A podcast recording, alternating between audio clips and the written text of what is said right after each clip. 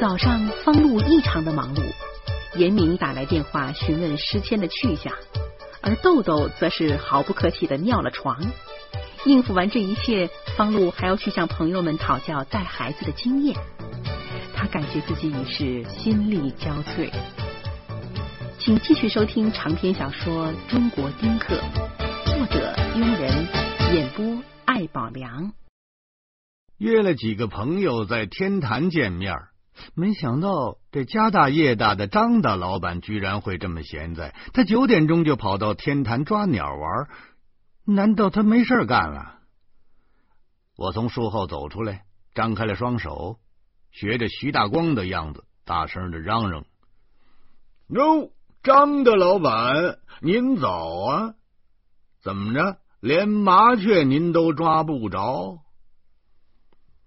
张东做贼似的左右看看，好在周围没人，然后他瞪着眼睛说：“你嚷什么你啊？”你不知道现在的人都穷疯了，那都想杀富济贫呢。我不满的说：“这麻雀惹你了，你抓它干什么呀？”哼，玩儿！我狞笑了一声：“哼，就像你这样的，嗯，就该杀了你，便宜穷人。”张东舔了舔胸脯，诶。绝对不该杀！我要是死了，当然我死了，地球照样转，但是影响不一样啊！我的生命关系着祖国的未来，民族的希望。吁吁吁！我吆喝牲口似的叫唤了一声。徐大光也是这么想的，所以他进去了。哼！你张东啊，也快了。张东无奈的看了我一眼，说：“你现在是文化人了啊，得拿出一点文化人的样子来呀。”我问你，你怎么来这么快啊？你没事还抓鸟玩？我不相信这张东是专门等我的，他不会是憋着什么坏事吧？张东靠在双环亭的柱子上，他异常疲惫的晃着脑袋说：“你给我打电话的时候啊，我就在天坛里溜达呢。刚才我看见两只松鼠打架，还看见了一只啄木鸟。啄木鸟肚子上的毛是红的。不对呀，您张的老板不去公司挣钱，您跑天坛里干什么来了？”我觉得奇怪，太奇怪！这个地方太悠闲呐，那绝不商人来的地方啊。张东说：“我天天来，好几个月了。这一来，我这好奇心可就更重了。”我说：“你你你破产了？没有没有，绝对没有。”张东四下看了几眼，好像是怕别人听见，然后小声的说：“头几个月啊，我让公司那帮兄弟们给开除了。你、你、你让你手下的给开除了？我先是仰头看了看天，一点云都没有。然后我又看了看地，地面挺牢固啊。”这个真是不可思议！老板让自己的员工给开除了。张东苦笑着说：“是，我是让他们给开除了。他们让我回家养老，他们给我挣钱。我的权利是每个月去查一回账。”之后，张东将自己的悲惨遭遇简单的说了说。其实这张东以前是个很合格的老板，机警果断，爱护手下，商业眼光极其敏锐。但是这几年，随着张的老板逐渐财大气粗，脾气也见长，谁都不放在眼里了，对客户最为恶劣。他认准了店大就应该欺客，对客户是越来越不买账了。后来几乎把客人都当成敌人，每天都有客户被张东骂跑喽。最近的事态越发严重了。公司的几十名业务骨干和中层干部给张东上了一封联名信，希望张大老板交出公司的管理权，不要再干涉公司的日常事务，否则就要集体辞职。哎呀，面对逼宫式的政变，张东采取了明智的措施，退休了。反正公司是他的，公司挣的钱也是他的。让他们折腾去吧。最后，张东无奈的说：“所以我天天来天坛，咱没事干呢。嗯，咱总不能就是天天在家里头数钱吧？”嘿，我挑起了大拇指。行，行。您还算有魄力，打下江山，然后退隐江湖。嘿，算条汉子。张东再次苦笑，嘿，这让人家给逼的，咱总不能把自己的江山给毁了，是不是？把自己江山毁了的人多了，所以呀，嘿，你还算是明白人。行了。我的事就到这儿，你说说找我什么事儿？想借钱说话，十万块钱以内的不用打欠条，边儿去！谁找你借钱？我心说，我就是真没钱了，也不能向你借，那样你就更以为世界人民都是你的手下了。我说啊，不过话说回来啊，我呀。今儿还真是向你求援的。张东哼了一声，哼，找我的都是向我求援的。说，谁让咱有钱呢？哎哎哎哎哎，我告诉你啊，你要敢再说借钱这俩字儿，我就把你的手机号码写的到处都是。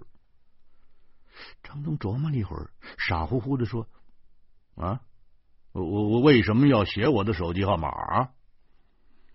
手机号码上再加上两个醒目的大字儿“办证”，然后城管队就得找你，逼着你跑大街上去，把号码全都给擦了，让你丢人现眼。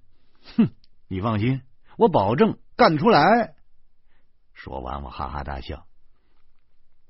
张东却没笑，他反而恭恭敬敬的给我作了个揖。哎，哎。那我还真得谢谢你。这回轮着我不明白了，难道把他毁成这样，他还谢我？于是我夹着小心问：“我我我为什么？”那幸亏是写办证，你要是写根治性病，那我不就更丢人了吗？张东有俩孩子，一个在美国，另一个在英国。两个孩子之所以要送到两个国家去，主要是因为其中一个孩子是私生子，他担心两个孩子相互谋杀。在英国的孩子是私生子，据说在剑桥能排上前十名，是英国的三好学生。我把来意说明了，张东。却笑开了花，高声喊好，好，好！我叫你不要孩子，老天爷让你养着俩，天作孽犹可为，自作孽不可活。你就是自作孽了，活该！我有点急了，哎，你你你你再说是不是？你再说。我我我可真写根治性病了！我张东依然憋不住笑，别急别急，我我我真是觉得挺可笑。说吧，哎，找我到底干什么？哎哎，我我我已经有两个孩子了啊，不能再要了。我才不给你呢，我怕你把孩子教育成奸商呢。我奸商怎么了？这个世界就靠我们商人推动的，没有商人，人类文明呢就是一潭死水。您现在还住在山洞里头呢，你你你少跟我玩这套！我跟你说呀，我就是想知道知道啊，怎么培养孩子才不至于把他培养成废物？怎么培养？张东扬起了鼻孔，歪着眼睛。怎么培养都成，就是不能让中国人培养。嘿，你这个崇洋媚外的东西，你什么意思啊？我最恨汉奸了。这张东要想往枪口上撞，他来他就来，我可有打不完的子弹。张东说：“我知道你是个民族主义者。”我可不怕你。说到这儿，张东点了一根烟，他狠狠的吸了一口。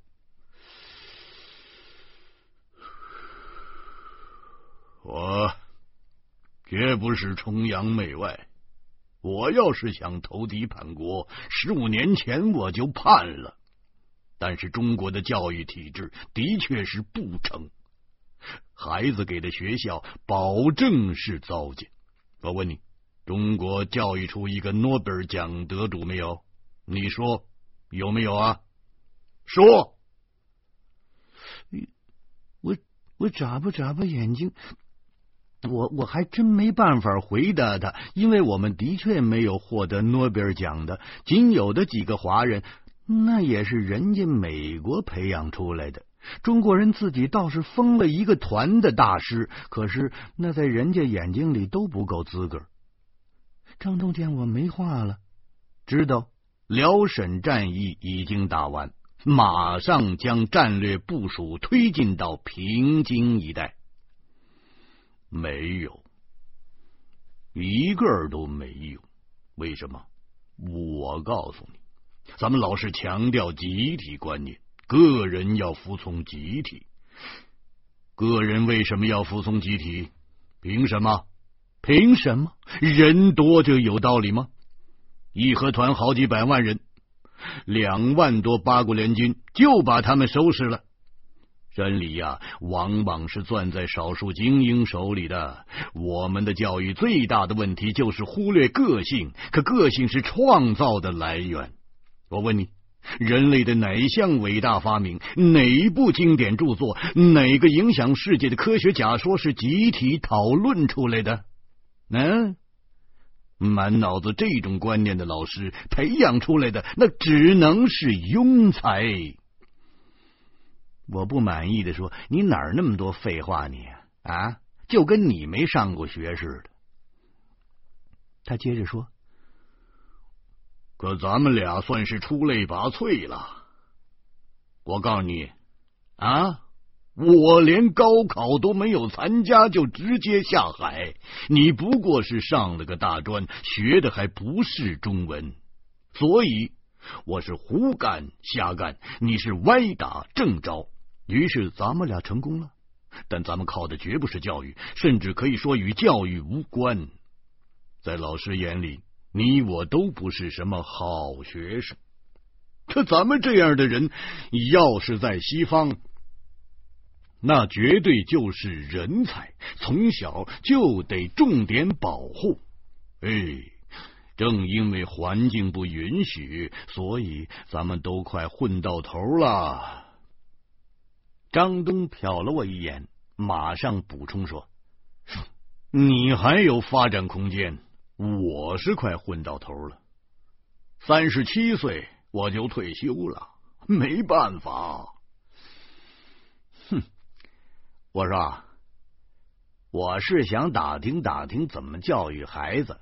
你跟我说这大堆废话有用吗？有用啊，当然有用啊！张东大睁着眼睛说：“这俩孩子要是想培养成才，那就得送西方去。瞧我俩儿子，一个美国，一个英国，气你大爷的！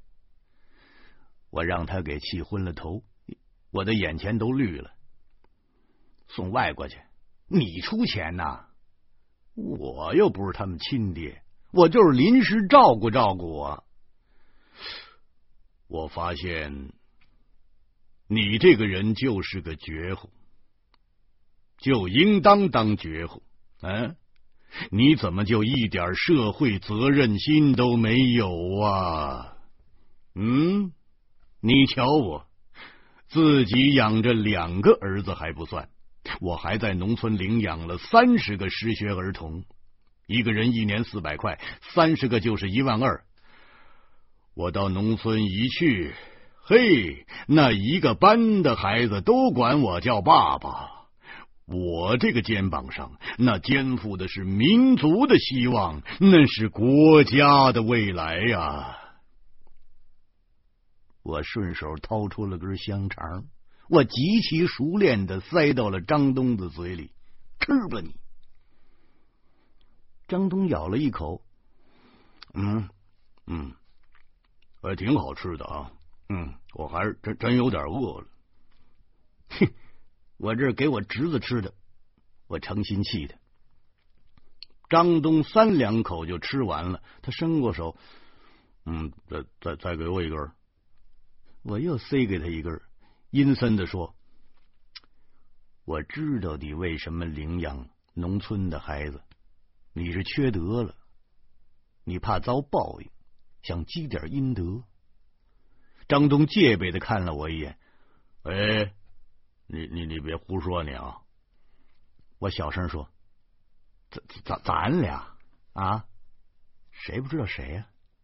前几年重庆那个桥没修好，塌了，砸死好几个。你是那家公司的出资人吧？那一年你勾引你的女秘书，害得人家两口子离婚，你提溜起裤子就不认账，是不是有这么回事？”至于你小时候干的那些事儿，我就不说了。你没参加高考，那是因为张东一下就跳起来了，他伸手就把我的嘴给捂上。哎，你可不许到处乱说，将来见了我儿子更不能说。我在我儿子的心目中是大大的英雄。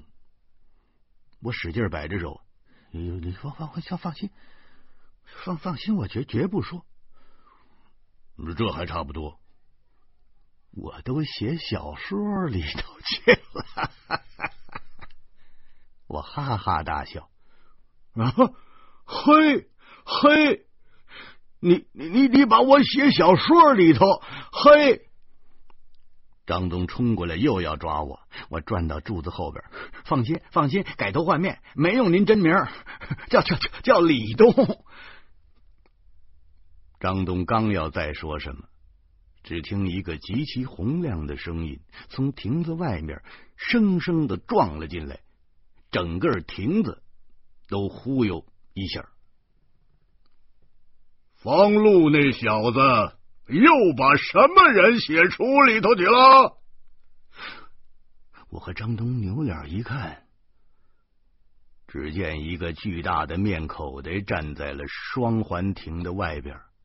我们兴奋的同时叫：“嘿，周胖子，是你的兔崽子！”周胖子指着自己的肚子，一本正经的说：“你们见过这这么胖的兔子吗？”我和张东同时点了点头。周胖子的确不是兔崽子。他完完全全就是一头白白胖胖的北极熊。周胖子是我们大家的朋友，曾经是五十二公斤级的摔跤运动员，拿过全国亚军。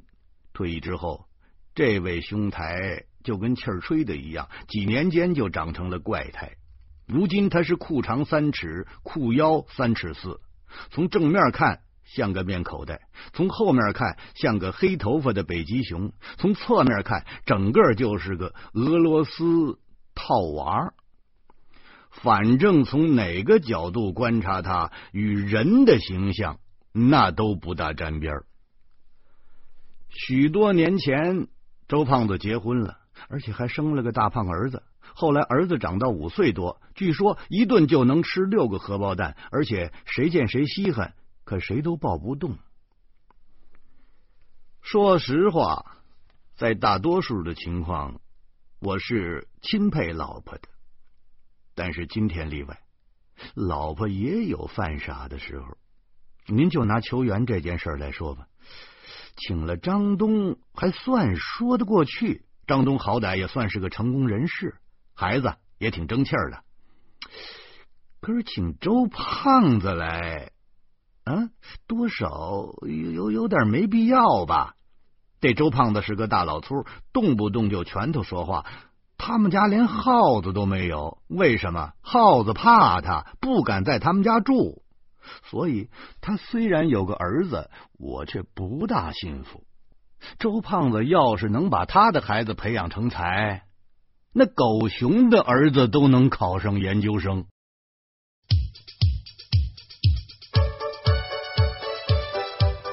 几个朋友向方路传授的形形色色的育儿经验，令方露哭笑不得，难以接受。聚会结束，方露又接到李爱家的电话，告知小魔女又出了问题，方露不得不又迅速赶往学校。欢迎您明天同一时间继续收听长篇小说《中国丁克》。